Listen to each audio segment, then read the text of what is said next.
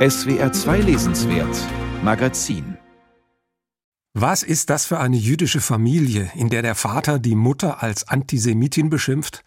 Vermutlich eine ganz normale jüdische Familie, in der es wie in jeder normalen Familie unterschiedliche Meinungen gibt, über die lustvoll und manchmal auch beleidigend gestritten wird. Jüdischer Witz und jüdische Selbstironie gehören da unbedingt dazu. Wenn die Kinder der Mutter mit dem Hinweis zu Hilfe kommen, dass sie doch Jüdin sei, setzt der Vater gleich noch einen drauf. Das sind die Schlimmsten. Die schlimmsten Antisemiten sind selber Juden. Das müsst ihr lernen. Und um den Nagel so richtig einzuschlagen und nebenbei noch das Gedenken an Mutters Familie zu beschmutzen, fügte er hinzu, nur dass ihr Bescheid wisst, es gibt nichts Beschämenderes als einen Juden, der sich schämt. Wozu brauchen wir Israel? Sagte Maman. Guck dir doch an, wie viele Probleme das macht. Die Juden brauchen Israel. Brauchen wir es, Juden zu sein? Wir sind nicht gläubig. Die versteht gar nichts. So geht es zu in der Familie Popper. In Jasmina Resas neuem Roman Serge, der in Paris spielt, im Kern aber von einer Reise nach Auschwitz handelt. Warum er Serge heißt und nicht Jean wie der zweite Sohn oder Nana wie die jüngere Schwester oder auch die Poppers erklärt sich nicht. Serge ist einfach nur der älteste Sohn der Familie, ein eher windiger Charakter, sogenannter Unternehmensberater und ziemlich unzuverlässiger Liebhaber, der deshalb auch bald von seiner geliebten Valentina nach einem grandiosen Streit rausgeschmissen wird. Jasmina Resas Dialoge sind nicht nur in dieser Szene brillant, pointiert, witzig, sarkastisch. Die Dramatikerin, die vor allem mit dem Stück Der Gott des Gemetzels berühmt wurde, ist ganz in ihrem Element, wenn ihre Figuren sprechen. Also sprechen sie sehr viel und immer pointiert. Der Erzähler des Romans ist Jean, ein bisschen seriöser als Serge, aber auch ein bisschen langweiliger, ein Zauderer, der sich von klein auf dem großen Bruder angeschlossen hat und macht, was der ihm sagt. Er ist unauffällig und also durchaus geeignet als Erzähler, der das Geschehen eher beobachtet als bestimmt dass er dabei vieles weiß, was er als Ich-Erzähler eigentlich gar nicht wissen kann und sich also heimlich in einen auktorialen Erzähler verwandelt, ist ein handfester Fehler der Romankonstruktion. Jasmina Reza stammt selbst aus einer weit verzweigten jüdischen Familie, kennt also die Konflikte um die eigene Identität aus nächster Nähe.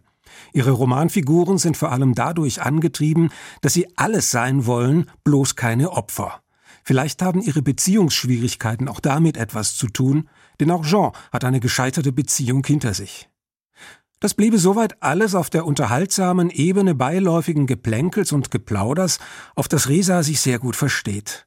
Dann aber bricht die Familie nach dem Tod der aus Ungarn stammenden Mutter und angetrieben vor allem von Serges Tochter Josephine zu einer Reise nach Auschwitz auf, auch wenn Serge und Jean nur halbherzig mitfahren. Warum sollen sie sich für den Todesort der ungarischen Vorfahren interessieren, mit denen sie nichts verbindet? Weil es, wie Jean sagt, ehrlos wäre, in einer Welt, die sich an dem Wort Gedenken berauscht, nichts damit zu tun haben zu wollen. Doch das reicht, wie sich herausstellt, nicht aus. Vor Ort gelingt es ihm nicht, angemessen zu reagieren. Wie auch. An diesen Orten mit ihren komischen Namen Auschwitz und Birkenau wollten mir keine Gefühlsreaktionen gelingen. Ich schwankte zwischen Kälte und dem Bemühen, etwas zu empfinden, womit man nur sein Wohlverhalten unter Beweis stellen will. Und ich denke, ist all dieses Vergesst nicht, sind all diese wilden Mahnungen zum Gedenken nicht zugleich auch Ausflüchte, um die Ereignisse zu entschärfen und sie guten Gewissens in der Geschichte zu entsorgen? Jean ist ein Skeptiker der Erinnerungskultur, mit guten Gründen. Die Alternative ist allerdings nicht das Vergessen, ganz im Gegenteil.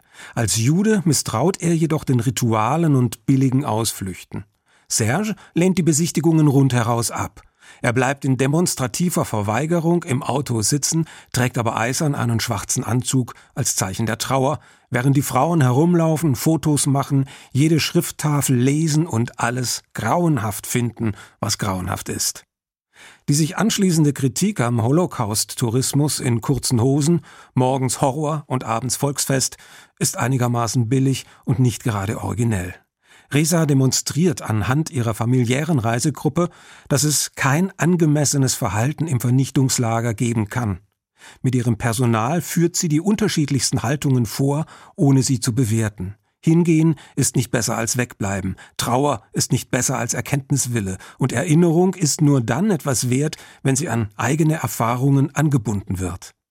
Anzurechnen ist Jasmina Reza auch, dass sie jegliches Pathos herunterbricht, keinerlei Ergriffenheit gestattet und alle Fragen offen bleiben. Offen ist auch das Ende des Romans, wenn Serge beim Arzt sitzt und auf seine Diagnose wartet. Die Geschichte könnte durchaus noch weitergehen, es spielt keine Rolle. Das Buch zerfällt in einzelne Szenen, in gelungenes und unbedeutendes und führt auf diesem mittleren Niveau der Unterhaltsamkeit mit mittlerem Erkenntnisgewinn ins Leere.